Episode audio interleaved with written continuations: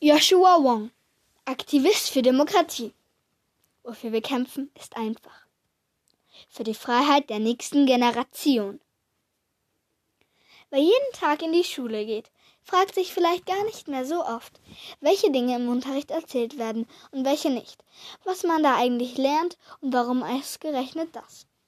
Doch Joshua Wong, heute einer der bekanntesten Anführer der Hongkonger Demokratiebewegung, ist und sich mit dem Mächtigen anlegt, seit er 14 Jahre alt ist, hat genau mit dieser Frage zu tun.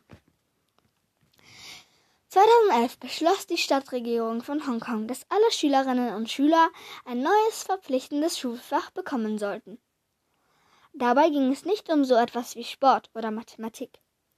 Das Fach hieß moralische und nationale Erziehung, und dass es unterrichtet wird, wollte die chinesische Regierung. Denn Hongkong gehört zu China. Die Stadt ist eine sogenannte Sonderverwaltungszone, in der zum Teil eigene Rechte und Freiheiten gelten. Der Grund dafür liegt in der Geschichte. Mehr als 150 Jahre lang, von 1843 bis 1997, war Hongkong eine britische Kolonie. In einem Krieg hatten britische Soldaten die Metropole der, an der chinesischen Südküste besetzt. Erst 1997 einigten Groß, sich Großbritannien und China darauf, dass Hongkong wieder an China zurückgegeben werden sollte. Doch in der langen Zeit hatte sich China und Hongkong in unterschiedliche Richtungen entwickelt.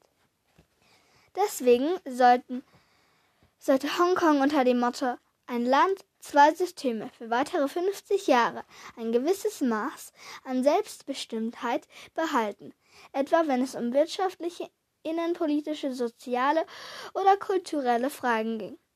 Auch die Presse hat in Hongkong mehr Freiheiten als im Rest von China. Diese Freiheiten wollen die Bürger und Bürgerinnen von Hongkong bewahren. Gleichzeitig will die chinesische Regierung mehr Kontrolle über die Stadt.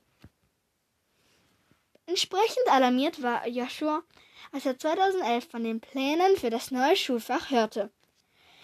Er befürchtete, dass die chinesische Regierung immer mehr Einfluss gewinnen könnte. Gehirnwäsche nannte er das neue Schulfach und beschloss dagegen zu protestieren. Dabei war Joshua bis dahin nicht sonderlich politisch gewesen. In einem Interview mit dem britischen New Left Review erinnerte er sich, er habe zu dieser Zeit kein einziges Buch gelesen, um sich politisch zu bilden. Wie jeder andere Teenager in Hongkong habe ich einfach Videospiele gespielt, sagte er. Über die Politik habe er nur im Netz gelernt. Man könnte sagen, Facebook wäre meine Bibliothek. Mit einigen Freunden und Freundinnen gründete er die Organis Organisation Scholarism. Sich so offen zu positionieren und politisch zu engagieren, war in Hongkong alles andere als eine Selbstverständlichkeit. Viele Schülerinnen und Schüler riskierten damit den Streit mit der Elterngeneration. In den Augen von Joshua war die Kultur in Hongkong seiner Kindheit sehr konservativ. Es ging immer um den persönlichen Erfolg. Einmal fragte er eine Lehrerin, wie man etwas zur Gesellschaft beitragen könnte. Sie soll der Klasse geantwortet haben, indem ihr für eine große internationale Firma arbeitet und später, wenn ihr reich seid, den Armen Geld spendet. Das aber kam für Joshua und Scholarism nicht in Frage. Sie wollten direkt handeln und wurden laut und sichtbar. An Bahnhöfen oder in Fußgängerzonen verteilten sie Flugblätter, mit denen sie über ihren Protest informierten. Dass sich so viele Schülerinnen und Schüler beteiligten, lag nicht nur daran, dass sie gegen die Gehirnwäsche aus Peking wehren wollten. Sie fanden ein weiteres Schulfach in ihrem ohnehin schon zu, so vollen Stundenplan einfach zu viel. Neben großen politischen Fragen ging es ganz schlicht auch um eine zu hohe Arbeitsbelastung. Joshuas Engagement für Scholarism wuchs sich zu seinem Vollzeitjob aus. Über Wochen und Monate waren die Aktivisten und Aktivistinnen in den Straßen Hongkongs unterwegs, ausgestattet mit einem Megafon. Vor allem Joshua galt als guter Redner, der die Menschen mitreißen konnte.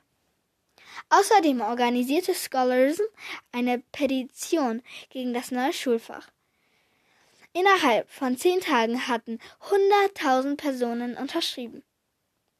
Im Sommer darauf, 2012, kurz bevor das neue Schuljahr beginnen sollte, beschlossen die Aktivisten und Aktivistinnen von Scholarism, den Platz vor dem Hongkonger Regierungsgebäude zu besetzen. Sie bauten Zelte, Tischen und Pavillons auf. Manche schliefen auf Zeitungen, die auf dem nackten Boden ausgebreitet waren. Am zweiten Tag ließ sich der Regierungschef von Hongkong blicken, aber entgegenkommen wollte er den Schülerinnen und Schülern nicht. Auf Handyvideos ist zu sehen, wie Joshua ihm die Meinung sagt. Ein Schü junger Schüler, der sich hier den Mächtigen mutig entgegenstellt. Die Besetzung dauert an. Es regnete, es wurde ungemütlich und immer weniger nahmen teil. Dann geschah das, was Joshua im Rückblick ein Wunder genannt hat. Auf einmal erschienen immer mehr Menschen, erst 4000, bald darauf 120.000. Die Regierung von Hongkong lenkte ein und überließ den Schulen die Entscheidung, ob sie das neue Schulfach unterrichten wollten oder nicht. Die Schülerinnen und Schüler haben bewiesen, dass sich die Gesellschaft verändern konnte. Und sie wollten mehr. 2014 kochten in Hongkong erneut Proteste hoch. Dieses Mal ging es um das Wahlrecht.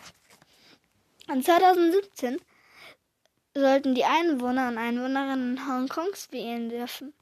Doch die chinesische Regierung beschloss, dass nur eine genehmigte Vorauswahl zur Wahl stehen sollte.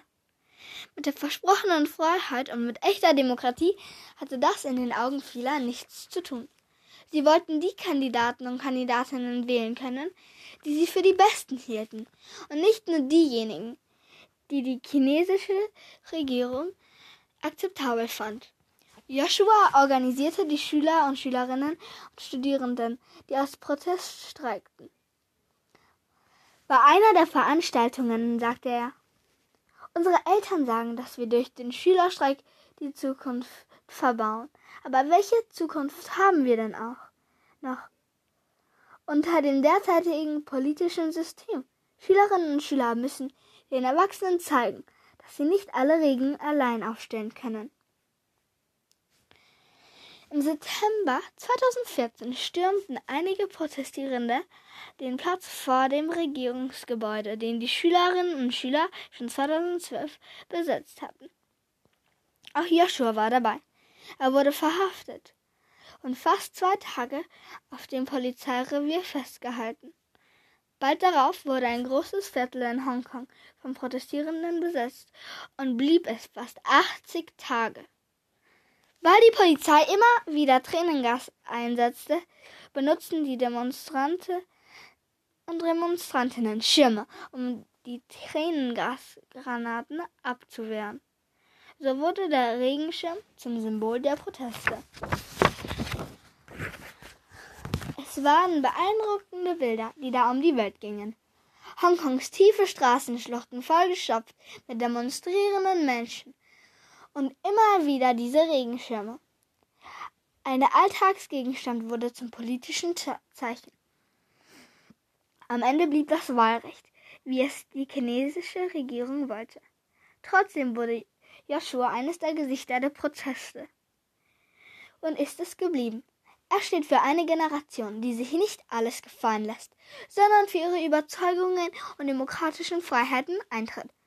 Für seine aktive Rolle bei den Besetzungen wurde Joshua später zu mehreren Monaten Gefängnis verurteilt, doch sein Engagement hat ihn auch berühmt gemacht.